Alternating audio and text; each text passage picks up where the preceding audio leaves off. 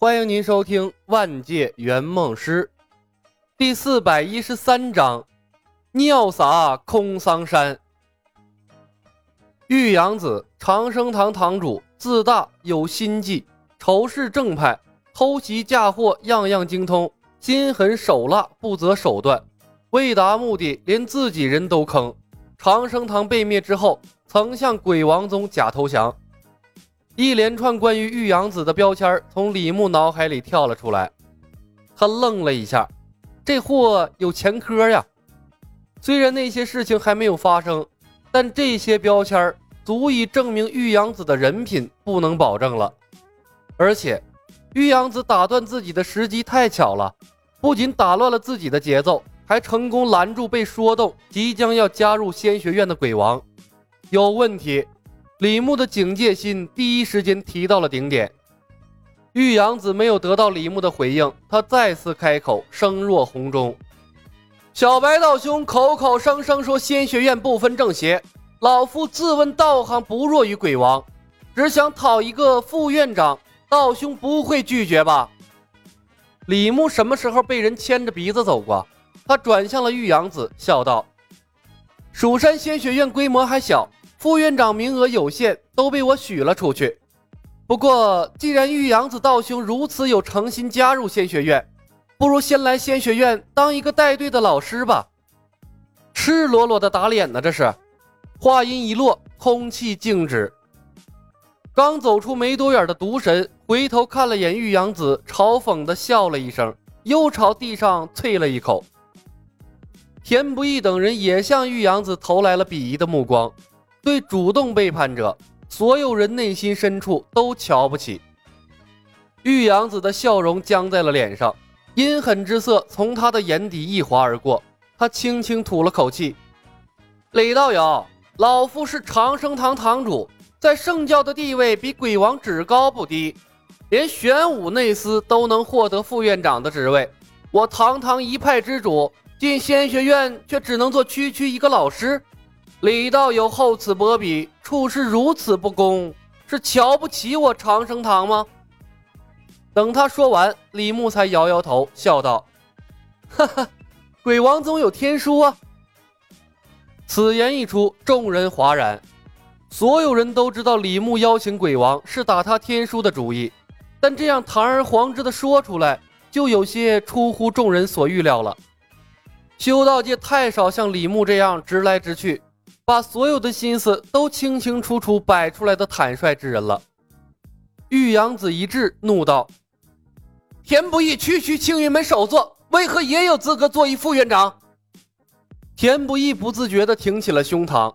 他虽然没有答应李小白，但价码比长生堂的宗主要高，内心深处暗暗有些窃喜。李牧奇怪地看了眼玉阳子：“青云门也有天书啊？”玉阳子瞪大了眼睛，气急反笑，质问道：“左也天书，右也天书，莫非仙学院所谓的摒弃门户之见，探寻长生大道只是个笑话，全以利字当头吗？”“对呀。”李牧一副理所应当的表情。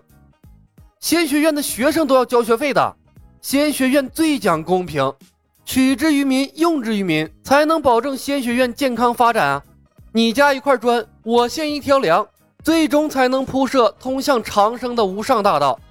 玉阳子道兄，你空口白牙，什么都不付出，就想进我仙学院分一杯羹，这对其他人才叫不公平。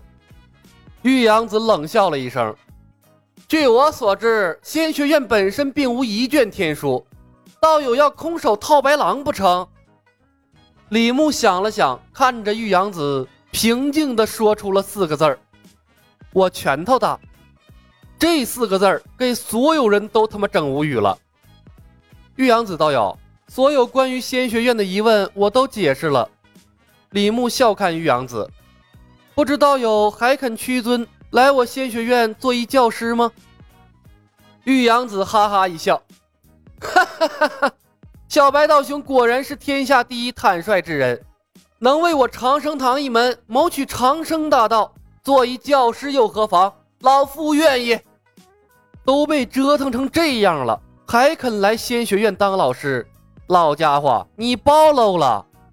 李牧看着面露喜色的玉阳子，感觉他好可怜。他永远不知道，圆梦师第一守则是圆梦师第一守则是保证自身安全。像他这样卧薪尝胆、图谋不轨的不稳定因素，那是绝对要扼杀在摇篮状态的。玉阳子道友，还请长生堂众人上天。李牧看着玉阳子，微笑着邀请：“欢迎加入蜀山仙学院。”玉阳子笑着抱拳回礼：“多谢小白院长。”李牧的无名指颤动，是冯公子传来消息：“师兄，玉阳子有问题。”我知道，李牧晃动手指回道：“玉阳子自以为计谋得逞，回头向长生堂的部众叮嘱了几句，带着众人遇法宝飞上了天空，在田不易等人鄙夷的眼神中，直奔李牧而来。小白道友，多谢！玉阳子踩着飞剑，手持阴阳镜，一边向李牧靠近，一边笑吟吟的套近乎，殊不知。他刚刚进入和李牧齐平的高度，李牧忽然脸色大变，猛地后撤十多米，大叫道：“玉阳子，我代之以诚，何故暗算于我？”话音未落，刚刚升上天空的长生堂众人的法宝便出现了各种各样的问题。转眼间，有几个倒霉的，要么飞剑断裂，要么被同伴误伤，惨叫着向地上坠去。玉阳子大惊失色。一点都没想到李小白比他还阴，简直让他没有一点点防备。脚下的飞剑发出了吱吱的声音，诡异的开始左右摇摆。玉阳子是怎么也控制不住。这时再追究计划哪里出现了漏洞，已然没有任何意义了。他举起了阴阳镜，朝着李小白的方向射出了一道玄光，鸡翅白脸的吼道。三庙夫人，天不夜，不控，此时不动手，更待何时？贼子狡猾，难道真由他哥哥击破吗？话音未落，他的小腹陡然一胀，一股热流激射而出，眨眼间湿透了道袍，滴滴答答向地面洒落。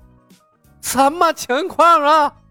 玉阳子整个人都懵了，激动之下差点咬了自己的舌头，一时间连阴阳镜都忘了操控了。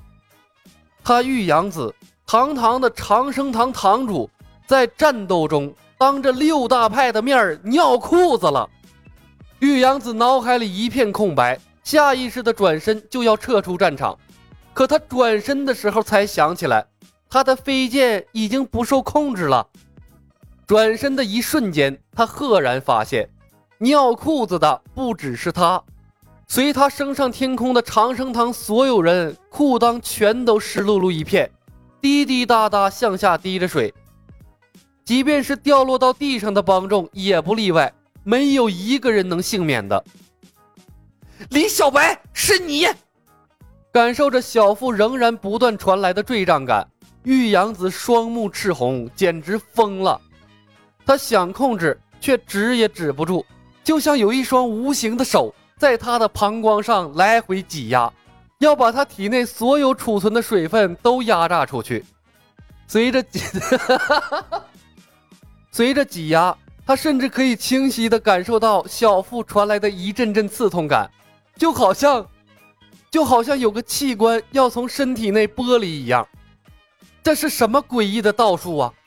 玉阳子看着对面的李小白，暂时忘记了羞耻。眼睛里只剩下惊恐，他忽然发现，刚才对李小白耍心眼儿，那根本就是个天大的错误。